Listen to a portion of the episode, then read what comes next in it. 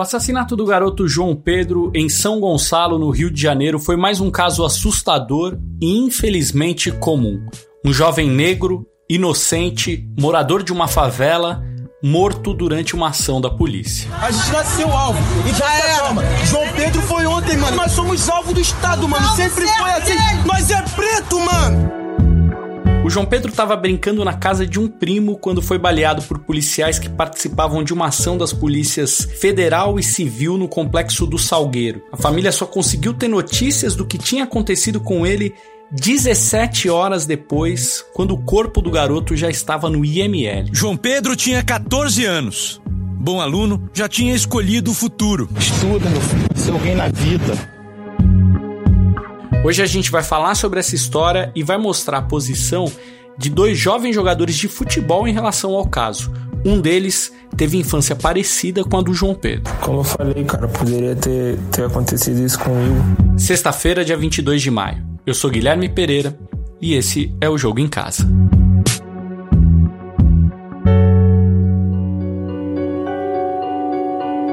A gente vai começar o programa de hoje com a presença do Celso Ataíde, presidente da CUFA, a Central Única das Favelas. A CUFA está em quase 5 mil favelas por todo o Brasil, conhece cada problema dessa realidade brasileira e talvez, né, Celso, esse seja o maior problema de todos, né? Jovens negros e inocentes assassinados por ação da polícia.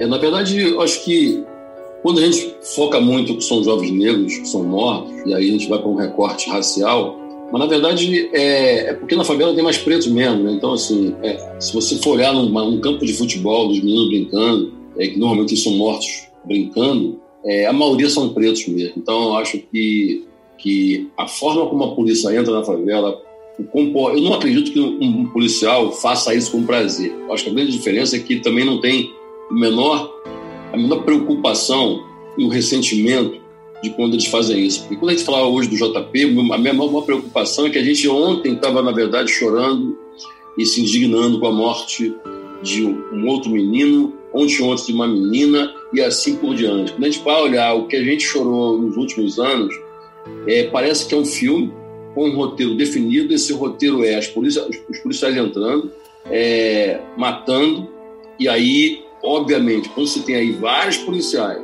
todo mundo de fuzil, é, lutando contra delinquentes, também armados, todo mundo de fuzil, essas balas elas não param num barraco, elas não param numa parede. Elas vão atravessar paredes e paredes e paredes e vão encontrar corpos. E quem são esses corpos? De pessoas da favela. Quem são? Pretos. E como as, os jovens, as crianças são maioria nas favelas, elas tendem muito mais a morrer, até porque quando elas morrem, quando os adultos morrem nessas guerras insanas, é, a gente sofre, mas a gente sofre menos. Quando é uma criança de 6, 5 anos de idade, é, de 12 anos, parece que, na verdade, quer dizer, a gente sente muito mais e isso é, é natural que a comoção seja muito maior. Mas o fato é que você imagina o seguinte: é, hoje você tem no Rio de Janeiro, por exemplo, uma série de, de operações. Para que operações é, em escala no momento de pandemia. Não estou dizendo que não precisa combater o crime, o tráfico, é para combater mesmo o tempo todo. Porém, nesse momento, estão dando uma, uma, um foco no combate ao crime é, para poder fechar a boca de fumo, uma coisa que nunca foi fechada, cada ano que passa, mais boca de fumo se abre. Então, por que esse foco nesse momento, quando ele está vivendo já uma grande tragédia? Celso, o criador da Taça das Favelas, né?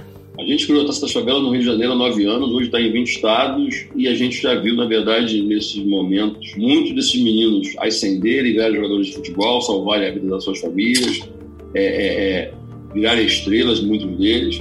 E a gente sempre fica com muito medo. Aliás, a gente perdeu um jogador no ano passado, também em Niterói, é, por uma situação exatamente como essa, em que o policial depois pediu desculpa, a corporação pediu desculpa e levaram a vida do menino. É, então a gente vê essas coisas acontecendo e a gente fica muito preocupado também porque a defesa desses meninos é muito difícil, porque a sociedade, de modo geral, ela subentende que quem mora naquele território já nasce errado. de que forma que você vê a reação assim da sociedade civil em relação a esse caso especificamente, ao caso do João Pedro, como eu te disse, né? Até jogadores de futebol, enfim, se posicionando e levantando a voz contra mais esse assassinato. É, a mídia existe para isso, né? E o, o, tom, o tom que a mídia vai dar aos casos, aos fatos, é que vai determinar é, a postura da sociedade, se vai ser um clamor popular é, ou não. Em geral, nem é muito comum os jogadores de futebol, mesmo vindo de favela, mesmo vindo de periferia, se posicionarem em relação a nada. Eu não sei nem se eles são os responsáveis pela falta de posicionamento, aliás, são sempre, mas depois que eles viram estrelas, eles têm empresários, eles têm produtores, eles têm secretários, tem uma série de pessoas que não uhum. permitem que eles falem, muitas vezes até gostariam de se posicionar, mas não fazem, quando, obviamente, deveriam se posicionar com responsabilidade, obviamente, mas não fazem.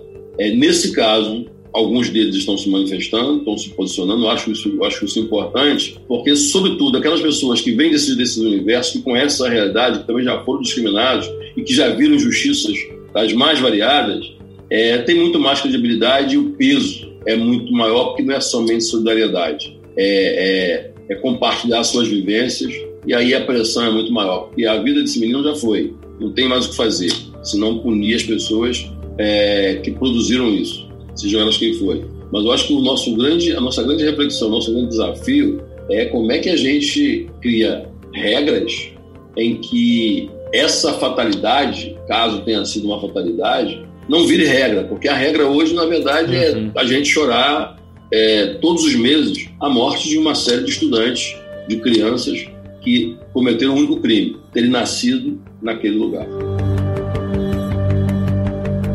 Quando uma vida como essa se vai, né, de um menino de 14 anos, vai embora também, né, Celso, é, uma perspectiva de mudança, um advogado, um jogador de futebol, um artista, enfim, vai um, um pedacinho do futuro da família, da favela como um todo, né? Cara, eu morei em favela minha vida inteira, nunca foi diferente. É, a polícia sempre entrou como entra, ela sempre atirou como atira. As nossas mães de favela pedem para a gente andar é, com o documento da bicicleta, com o documento do relógio, com o documento do cordão, ou seja, em nenhum lugar na sociedade ninguém pede para ninguém para o Maracanã com um documento do seu relógio, mas na favela nós temos que andar e se a gente não tiver, a polícia leva ou leva a gente preso. A gente não tem direitos. Então, os direitos são negados sempre. A gente foi acostumado, a gente foi criado, a gente foi formado, a gente foi educado para ter medo. E, na verdade, isso vai, se, isso vai se intensificando em vez de diminuindo.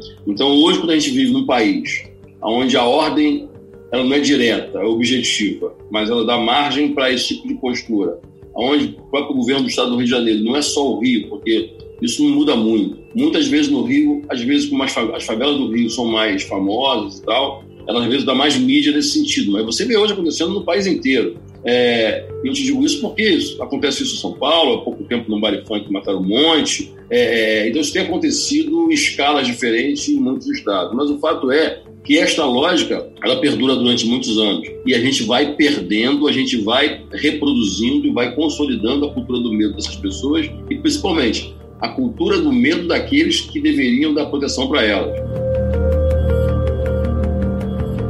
Vamos trabalhar melhor esse tema agora e para isso comigo na linha está o nosso Martim Fernandes. Fala aí, Martim, tudo beleza? Fala aqui, tudo bem, na medida do possível, né? Tratando de um, de um assunto tão difícil, tão triste.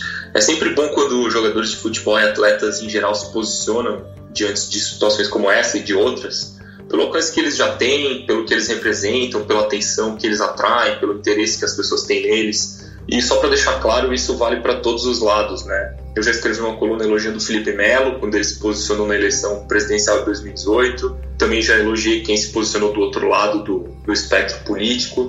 Nessa semana, depois desse evento tão triste, tão lamentável, tão brutal, nós vimos que um jovem craque, um jovem jogador de futebol se manifestou nas redes sociais e fomos atrás dele para ouvir o que ele tem a dizer. O Paulinho, revelação do Vasco e que hoje está no Bayer Leverkusen da Alemanha. O Paulinho tem só 19 anos, mas eu dei uma pesquisada nas redes sociais dele e deu para perceber que ele sempre se posiciona de alguma forma em relação às coisas que acontecem aqui no Brasil. Vamos escutar o que o Paulinho pensa sobre casos como o do João Pedro.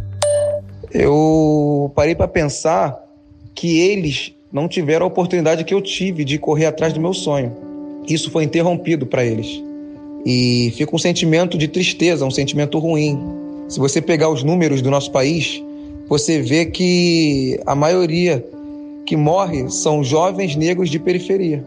Essa citação representa para mim que devemos combater esse ato racista. Não adianta a gente ficar indignado. Temos que ficar indignado e tomar uma atitude naquele momento. E eu tenho uma base familiar que me passou todo esse conteúdo. E é natural a gente ter esse tipo de conversa sobre essas coisas aqui em casa. E isso me facilitou a, a eu ter esse tipo de posicionamento. O lateral esquerdo Yuri, formado pelo Botafogo e atualmente jogador da Ponte Preta, comentou o caso do João Pedro nas redes sociais. O Yuri cresceu na comunidade do Jacarezinho, também no Rio de Janeiro, e disse o seguinte: Mataram uma criança de 14 anos, levaram no helicóptero e não deram uma notícia para a família. A família teve que ir atrás no meio de uma pandemia o meu sobrinho tem 14 anos, o meu cunhado tem 14 anos. Vocês têm noção? Podia ser a minha família chorando. Vocês têm a noção dessa covardia? E ele continua: podia ser a família de qualquer um de nós chorando. Sabe o que é mais triste? Mais uma estatística já já cai no esquecimento, porque pobre, negro e favelado é bandido para eles. Até quando? O Yuri mandou um recado pra gente falando mais sobre esse assunto. Presta atenção, porque é bem legal tudo que ele tem para contar. Foi mais uma indignação, um desabafo mesmo é, de quem veio de lá, de quem de repente poderia ter acontecido comigo ou com um familiar meu. Então acho que foi mais assim, me pondo no lugar da, da família do menino. Então eu quis falar quis tuitar isso. É, assim como eu vim, como eu vim da comunidade, tive a oportunidade de virar jogador profissional. É, tem muitos lá dentro que não tem essa oportunidade. Tem muitos de dentro da favela. Se você for, for numa favela hoje do Rio de Janeiro, é, seja lá o Jacarezinho, de onde eu vim, seja Complexo do Alemão, seja lá qual, qual for a favela, você vai ver alguns meninos com muito talento seja jogador de futebol, seja cantor, seja ator. É, e às vezes falta só um pouco de, de oportunidade. É, falta olhar mais assim para a favela, olhar para o pessoal que vem da, da comunidade.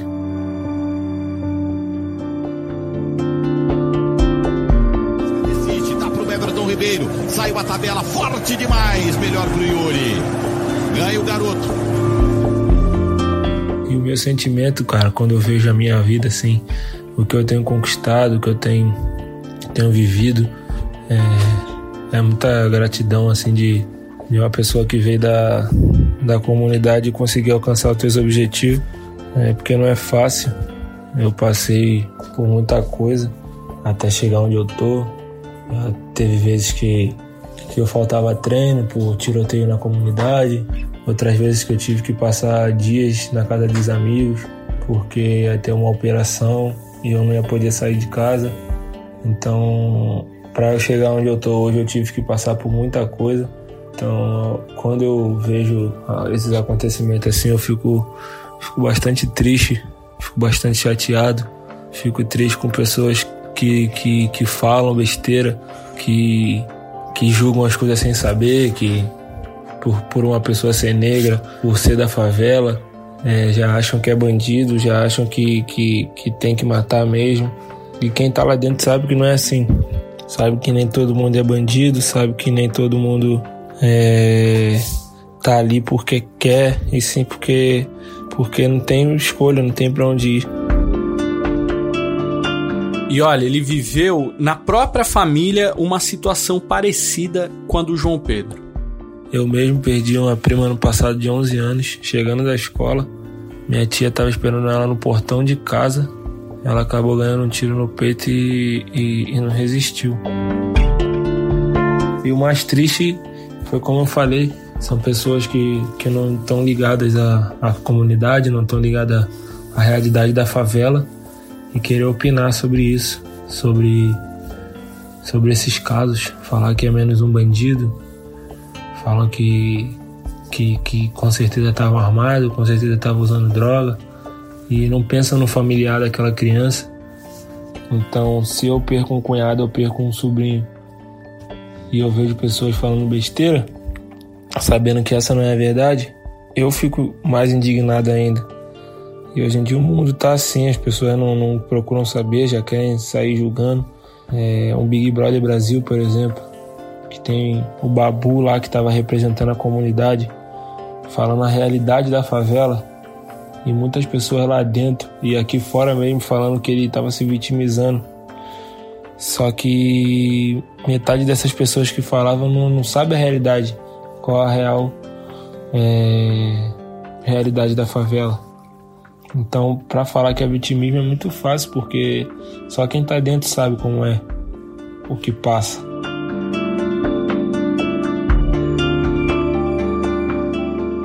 É muito importante o depoimento do Yuri, muito legal a consciência que ele demonstra. Quanto mais gente falar, quanto mais gente se posicionar sobre crimes como esse, sobre a pandemia, sobre qualquer outro assunto, o debate só tem a ganhar, só tem a ficar mais rico. Bom, Martim, e no mesmo dia em que essa história do João Pedro chocou o Brasil, um Brasil já muito abalado pela pandemia, a principal notícia do esporte veio do Flamengo. O clube decidiu desobedecer às ordens da Prefeitura do Rio de Janeiro e colocou seus jogadores para treinarem no campo. O Flamengo parece estar disposto a retomar a rotina, por mais que ainda não exista nem ideia de quando os jogos irão voltar, né? Pois é, isso é um assunto espinhoso, né? É natural que o Flamengo e outros clubes busquem formas de retomar as atividades e se cuidem, sigam protocolos médicos e tudo mais, mas o, o Flamengo parece ter levado essa busca a outro patamar. Por mais que os decretos da prefeitura e do governo do estado do Rio tenham brechas, o Flamengo demonstra uma falta de sensibilidade muito grande ali. O estado do Rio de Janeiro já tem quase 3.500 mortos de Covid-19 e o Flamengo dá uma demonstração de egoísmo, como se o, o problema fosse só dos outros fosse só da cidade, só do estado, como se o clube não fizesse parte dessa realidade. Muito antipático por parte do Flamengo, para dizer o mínimo, viu, Gui?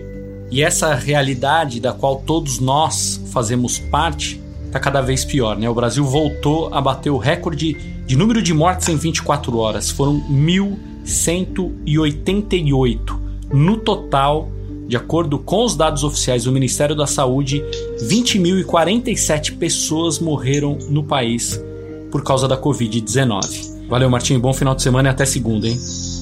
Valeu, Gui. Um abraço. Até a próxima. O Jogo em Casa tem a produção e reportagem da Bruna Campos, deste que estava falando com a gente, Martim Fernandes e do Henrique Totti. A edição é do Leonardo Bianchi e do Guilherme Daoli. A coordenação é do Rafael Barros e a gerência do André Amaral. Lembrando que você encontra o Jogo em Casa na Apple Podcasts, no Google, no Pocket Casts, no Spotify e, claro, lá no nosso globesport.com/podcasts. Eu sou Guilherme Pereira. Um bom final de semana para você e até segunda-feira.